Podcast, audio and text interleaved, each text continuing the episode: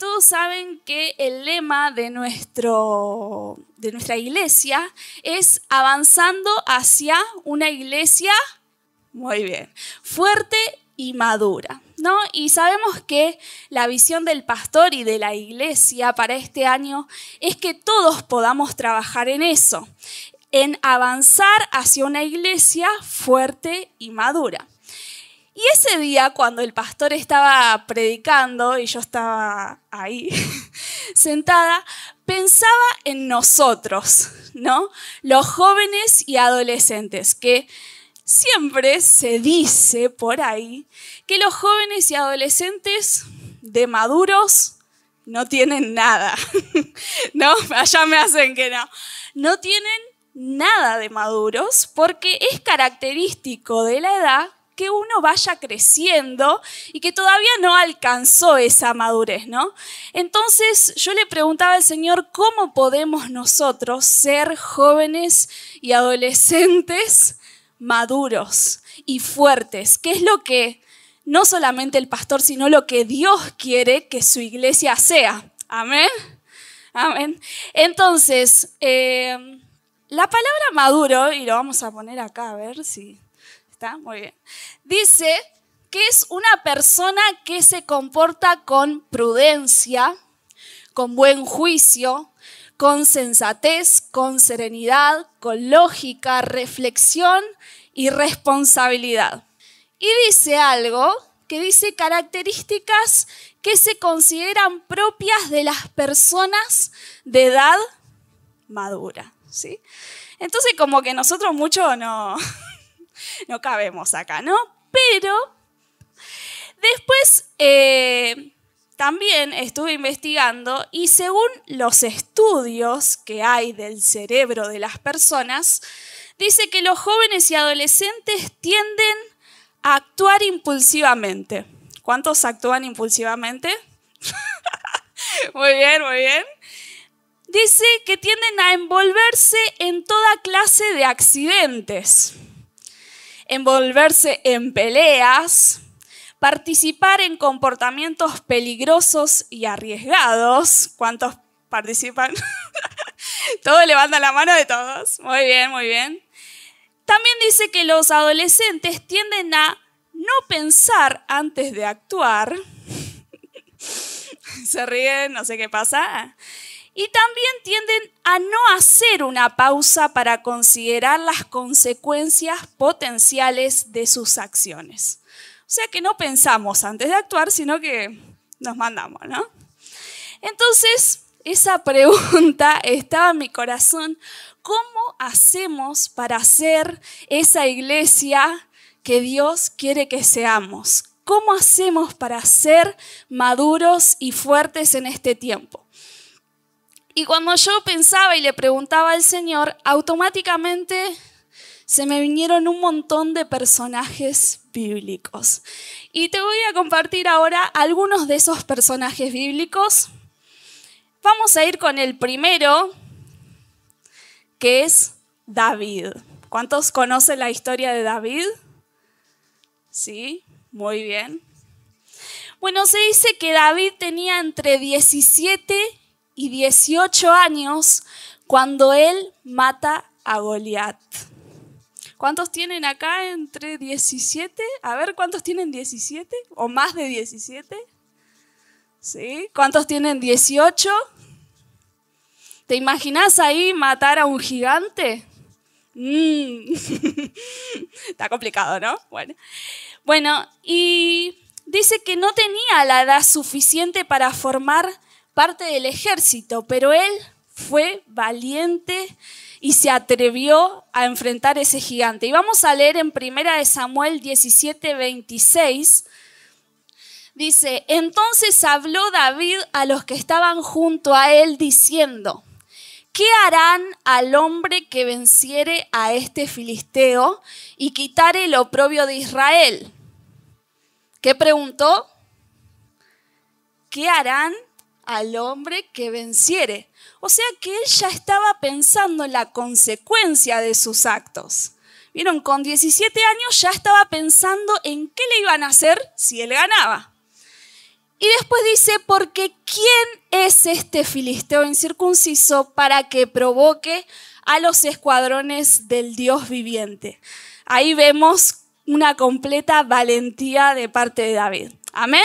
Entonces, David con 17 años mata a Goliat. Vamos al segundo personaje y es Samuel. ¿Cuántos conocen la historia de Samuel?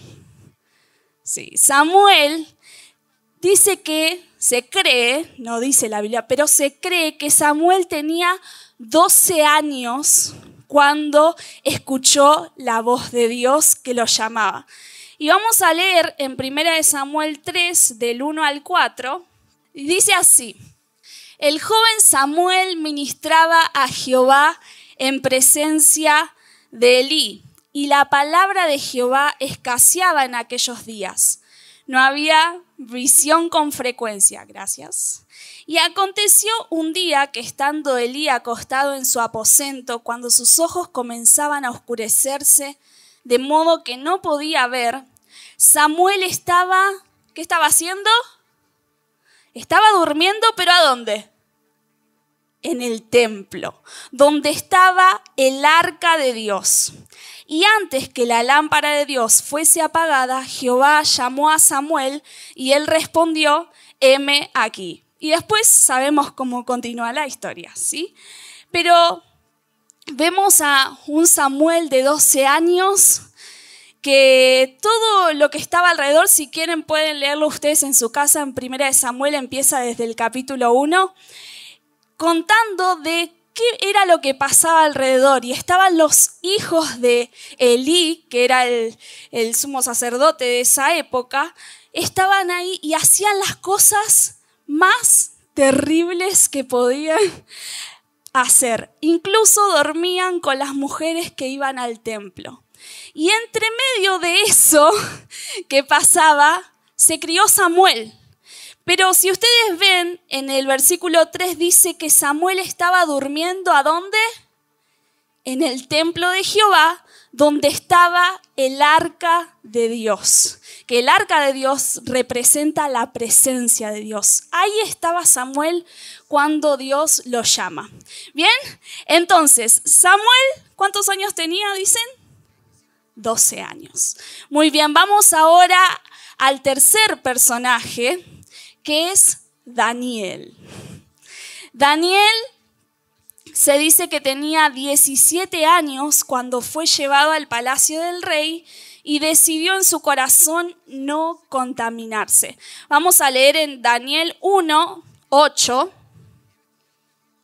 Dice así, y Daniel propuso en su corazón no contaminarse con la, con la porción de la comida del rey ni con el vino que él bebía. Pidió, por tanto, al jefe de los eunucos que no se le obligase a contaminarse. A contaminarse. Y dijo el jefe de los eunucos a Daniel, Temo a mi señor el rey que señaló vuestra comida y vuestra bebida, pues luego que él vea vuestros rostros más pálidos que lo de los muchachos que son semejantes a vosotros, condenaréis para con el rey mi cabeza. Entonces, versículo 11 dice, dijo Daniel a Melzar que estaba puesto por jefe de los eunucos sobre Daniel, Ananías, Misael y Azarías, o sea, le dijo a su jefe, te ruego que hagas la prueba con tus siervos por diez días y nos den legumbres a beber y agua eh, legumbres a comer y agua a beber. Compara luego nuestros rostros con los rostros de los muchachos que comen de la ración de la comida del rey y haz después con tus siervos según veas. Sí, o sea que le hizo ahí una propuesta y sabemos que bueno, después el versículo 14, termino de leer, dice, consistió pues con ellos en estos y probó con ellos diez días. Y al cabo de los diez días pareció el rostro de ellos mejor y más robusto que el de los otros muchachos que comían de la porción de la comida del rey. Y ahora quiero que leamos juntos el versículo 17 y dice, a estos cuatro muchachos, Dios les dio conocimiento e inteligencia en todas las letras y ciencias. Y Daniel tuvo entendimiento en toda visión y sueños. Por esa decisión de no contaminarse, Dios le dio conocimiento, inteligencia y visión en sueños. Qué loco, ¿no? Encima, yo creo y sabemos que la comida del rey no habrá sido una comida fea, ¿no? Era la comida que comía el rey, era el vino que bebía el rey. Y él, por amor a Dios, se propuso en su corazón no contaminarse. Con 17 años tomó una buena decisión. Amén. Y esta buena decisión Dios, por esta buena decisión, Dios le dio conocimiento, inteligencia y Daniel tuvo entendimiento en toda visión y sueños. Vamos a otro personaje que es una chica, esta vez para las mujeres, que es María, la mamá de Jesús. Se dice que la mamá de Jesús tenía entre 15 y 17 años cuando tuvo que enfrentarse a todos por la voluntad de Dios. Imagínate vos, ¿cuántos tienen 15 años acá? A ver. Bien. ¿Quién más? ¿Alguna chica a ver que tenga 15? Allá, Pauli. Imagínate vos que venga el Espíritu, eh, que venga un ángel y te diga, vas a concebir un hijo y tendrás ahí en tu vientre a el rey, a Jesús. Dice que ella tenía miedo, que estaba turbada, incluso le pregunta al ángel, ¿cómo sería posible esto si ella no había conocido a ningún varón? Pero en Lucas 1.38 dice así, entonces María dijo, He aquí la sierva del Señor, hágase conmigo conforme a tu palabra.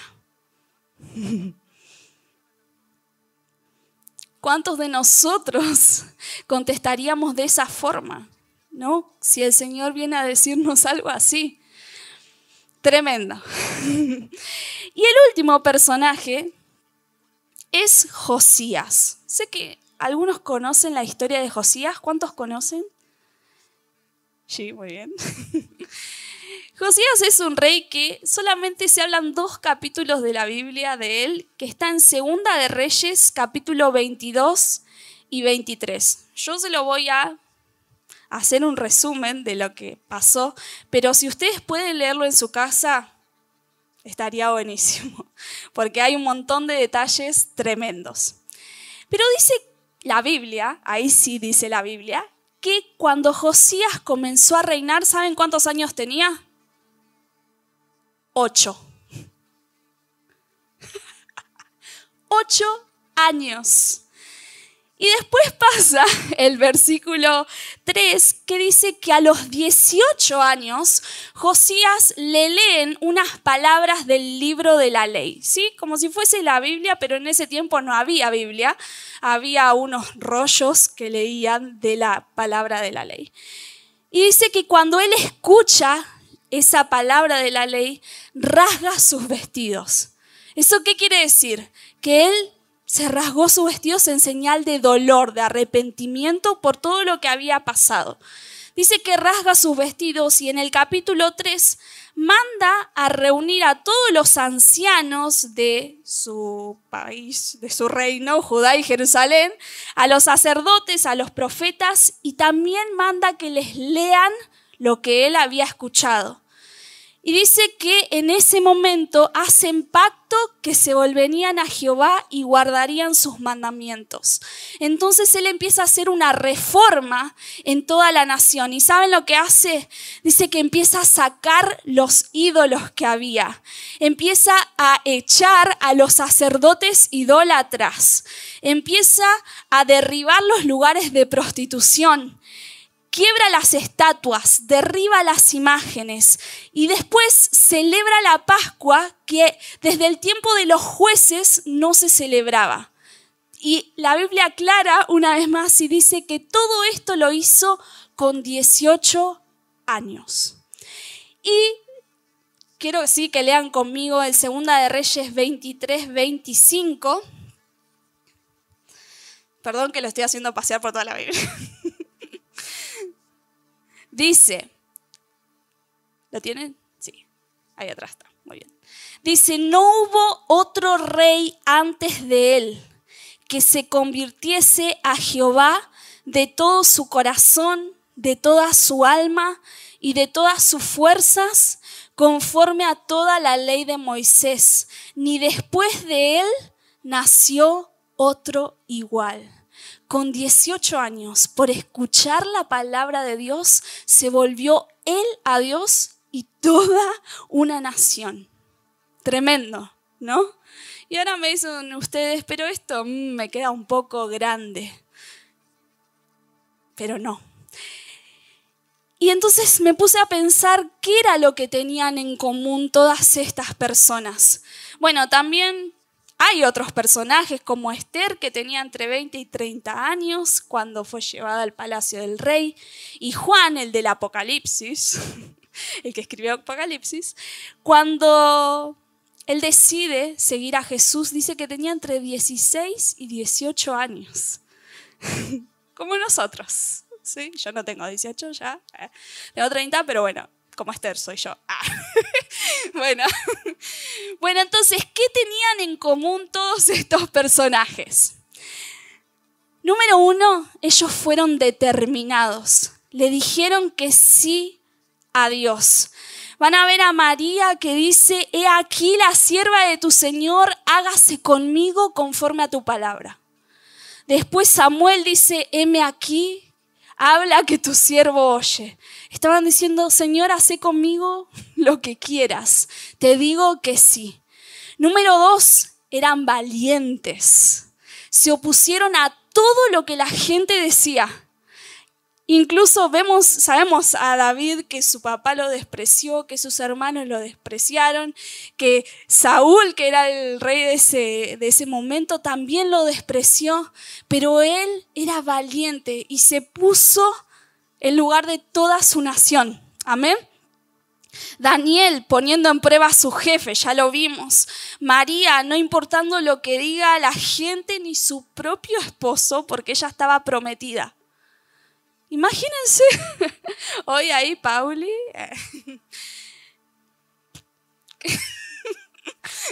embarazada y que diga, eres del Espíritu Santo. Una locura, ¿no? Lo que la gente podía decir de ella no le importó. Pero lo más importante, entonces dijimos, número uno, que eran determinados. Número dos, que eran valientes. Y lo tres y lo más importante de todos es que ellos buscaban a Dios. Y lo puse tercero, pero seguramente es lo primero. David, sabemos que muchos de los salmos de David fueron escritos cuando él estaba ahí cuidando las ovejas en su intimidad con Dios. Daniel dice que oraba tres veces al día, incluso cuando hubo una amenaza de parte de, ahí del reino que si oraban lo iban a meter al foso de los leones, él siguió orando. Samuel estaba cerca del arca. Josías escuchó el libro de la ley, escuchó la palabra de Dios y se volvió a Dios con todo su corazón. Entonces, dijimos, determinados, valientes y buscaban a Dios estas personas respondieron con madurez para su edad, una madurez tremenda. Y nosotros tenemos la misma clave, tenemos el mismo secreto. Yo sé que quizás hoy no te tengas que enfrentar a un gigante de tres metros, quizás eh, no te tiren en fosas de leones, quizás el Espíritu Santo no te embarace, pero sí tenemos un montón de cosas que enfrentar. Hoy enfrentamos cosas en nuestro interior. Gigantes hay en nuestro interior que hay que vencer. hay que sufrimos muchas veces persecuciones por decir que no. En la escuela, en el trabajo, en todos los lugares donde nos manejamos, decimos que no. Y, nos dicen, ¿por qué no? ¿Por qué no? Y nos persiguen, y nos persiguen, y nos persiguen. Pero ¿saben cómo podemos ser determinados y valientes? Buscando a Dios. No hay otro secreto. No hay otra cosa que podamos hacer para ser esa generación madura, para ser esos jóvenes y adolescentes maduros, necesitamos buscar a Dios. Y quiero que leamos a forma de terminar ya, todos juntos, el Salmo 14.2. Y eso sí quiero que lo busques en tu Biblia, si la tenés, y que si no lo tenés remarcado, lo remarques. O en tu celu, ahí, hace ahí. Dice así, Jehová miró desde los cielos sobre los hijos de los hombres para ver si había algún entendido que dice que buscara a Dios, para ver si había algún entendido coma, que buscara a Dios. Los entendidos son la gente que busca a Dios. Y yo te podría hablar de un montón de cosas hoy, pero es tiempo de volvernos a Dios. Yo no sé cuántos de ustedes quieren ser esa iglesia madura y fuerte, porque no importa las edades. Y yo te nombré estos que eran chiquitos, que eran como nosotros, pero también hay gente grande en la Biblia, que fueron determinados, que fueron valientes y que buscaron a Dios con todo su corazón. Y la pregunta que yo le hacía al Señor al, principio, ¿podemos nosotros ser maduros, fuertes y maduros? Sí, pero hay una, algo que tenemos que hacer y es volvernos a Dios. Volvernos a Dios. Y yo no sé cómo está tu relación con Dios. Es algo que nos cuesta a todos. Y yo creo que sé por qué nos cuesta a todos. Y es porque el enemigo sabe que las personas que buscan a Dios de todo su corazón pueden hacer cosas grandes en sus manos. Las personas que se vuelven a Dios de todo corazón se transforman en quizás este David, este Josías. Entonces yo hoy te voy a invitar a que a que te vuelvas a Dios. no sé cómo decirlo de otra forma, Mira, yo no quería hablar de mí, pero bueno, el Señor me dice que lo diga. Yo tenía 12 años cuando una vez había un retiro de hijos de líderes de espiga y yo veía a todas mis amigas de alrededor, todas tenían llamado. Unas tenían llamado a ser pastora, otras tenían llamado a misionera, tenían mi edad, 12 años, y todas tenían llamado, y yo no. No sabía qué iba a ser de mi vida. Y me acuerdo patentemente, y los que me conocen saben que no me acuerdo de muchas cosas, tengo mi mente olvidadiza, pero eso es algo que quedó grabado en mí. Estábamos ahí los hijos de los líderes que también tenían su, su tiempo aparte y nos habían predicado sobre el llamado y yo no tenía nada que hacer. Es más, mis amigas, todas eran, pero súper, no saben chicos, súper talentosas. Había obras en la iglesia allí, ellas eran las primeras, las protagonistas, cantaban bien, actuaban bien, hacían todo bien. Y yo no tenía, creo que ni un talento tenía. Y en ese momento yo me tiré, cuando hicieron el llamado, me tiré así boca abajo y le dije algo al Señor.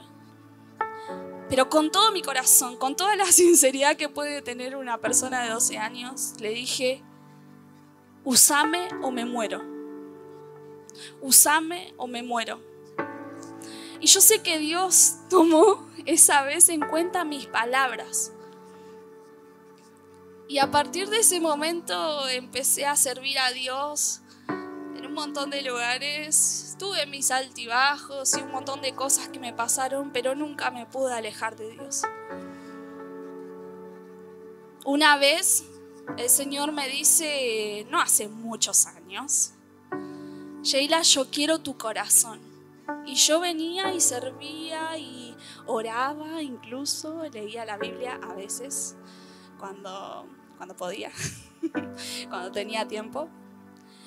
Y el Señor me dice una vez, otra vez y otra vez, tres veces, Sheila, yo quiero tu corazón.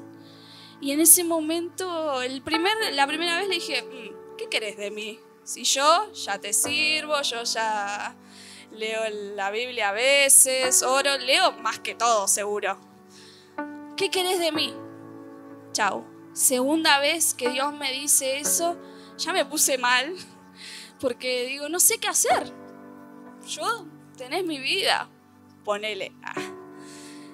Y la tercera vez que Dios me dice eso, yo sinceramente así, no muchas palabras elaboradas, le digo, bueno, acá estoy. Toma todo lo que soy. Y de ese momento Dios empezó a hacer cosas conmigo no visiblemente, cosas en mí. Empezó a transformar mi vida. Saben, yo soy muy tímida, muy tímida. Y si no fuese por el Espíritu Santo que, que me impulsa y si no fuese porque le obedezco a Dios, no estaría hoy acá, ni siquiera estaría dirigiendo los cultos. Muchos dicen, ah, vos la tenés de taquito, pero no. Cada vez que tengo que subir a este lugar me descompongo. Eh, no exagero nada, chicos, ¿eh? Pero yo quiero ser determinada, quiero ser valiente en este tiempo y decirle que sí a Dios. No importa si no me sale bien. Y sé que hay un montón de gente que hace las cosas mucho mejor que yo y, y a veces no me salen las palabras y a veces le digo, Señor, vos querés que yo haga esto, no puedo, no puedo, no puedo, no me sale. Pero bueno, después luchando con Dios siempre gana. Él siempre gana y bueno, dale, vamos. Pero si vos vas conmigo, porque yo no sé, literalmente. Así que yo no sé vos en qué momento de tu relación estás con Dios. Si quizás en la cuarentena, como decía Flor, te alejaste un poquito, quizás estás queriendo retomar, quizás te cuesta una semana sí, otra semana no. Pero chicos, es tiempo de volvernos a Dios. Isaías 55 dice, vengan a mí con los oídos bien abiertos, escuchen y encontrarán vida. Haré un pacto eterno con ustedes. Les daré el amor inagotable que le prometí a David. Vean cómo lo usé a él para manifestar mi poder entre los pueblos. Lo convertí en un líder entre las naciones pero tú también darás órdenes a las naciones que no conoces, y pueblos desconocidos vendrán corriendo a obedecerte, porque yo, el Señor tu Dios, el Santo de Israel, te hice glorioso. Y el versículo 6 dice, busquen al Señor mientras puedan encontrarlo. Llámenlo ahora, mientras está cerca que los malvados cambien sus caminos y alejen de sí hasta el más mínimo pensamiento de hacer el mal. Que se vuelvan al Señor para que les tenga misericordia. Sí, vuélvanse a nuestro Dios, porque Él perdonará con generosidad. Y yo te invito a que te pongas de pie.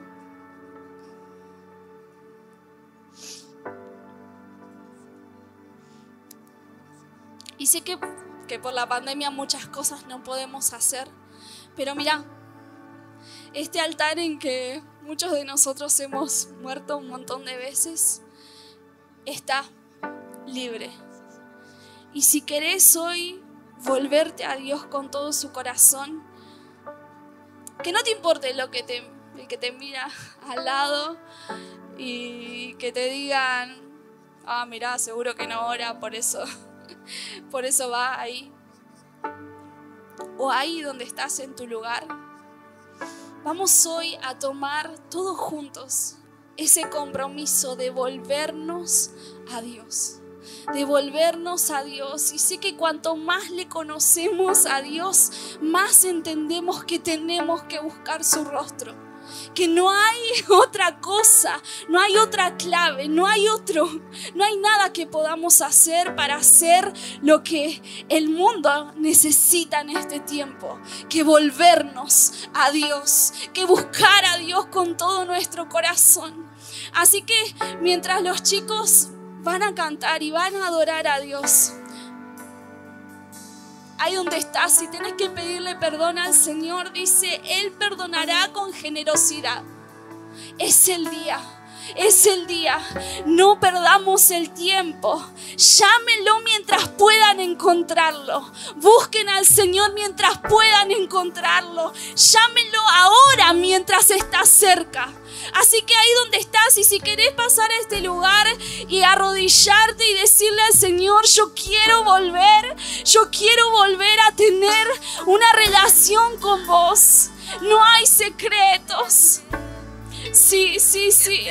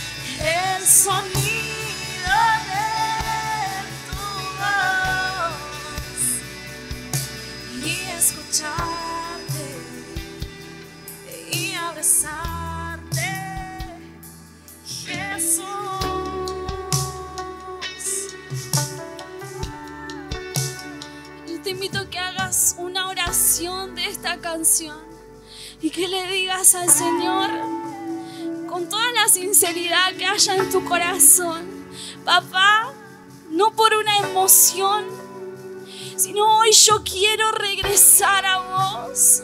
Hoy yo quiero, Señor, entablar una relación con vos. Yo quiero buscarte cada día más. Yo quiero buscarte, Dios. Entiendo, entendemos, Señor, que lo único que nos hace valientes en este tiempo, que lo único que nos hace determinados es rendir nuestro corazón ante vos. Y hoy nos rendimos a ti, nos rendimos a ti, nos rendimos a ti, nos rendimos a ti con todo el corazón, con alma, con toda nuestra mente. Nos rendimos a ti, nos rendimos a ti, nos rendimos a ti. Oh Dios, oh Dios, oh Dios, oh Dios, oh Dios, oh Dios.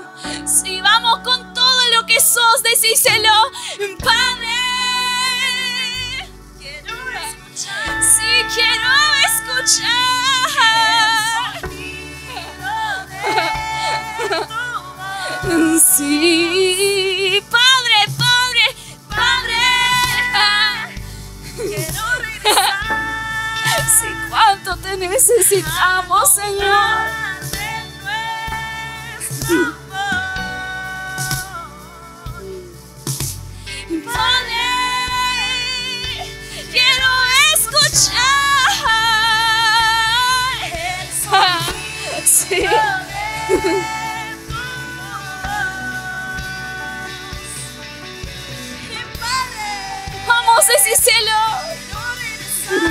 Sí, sí, sí.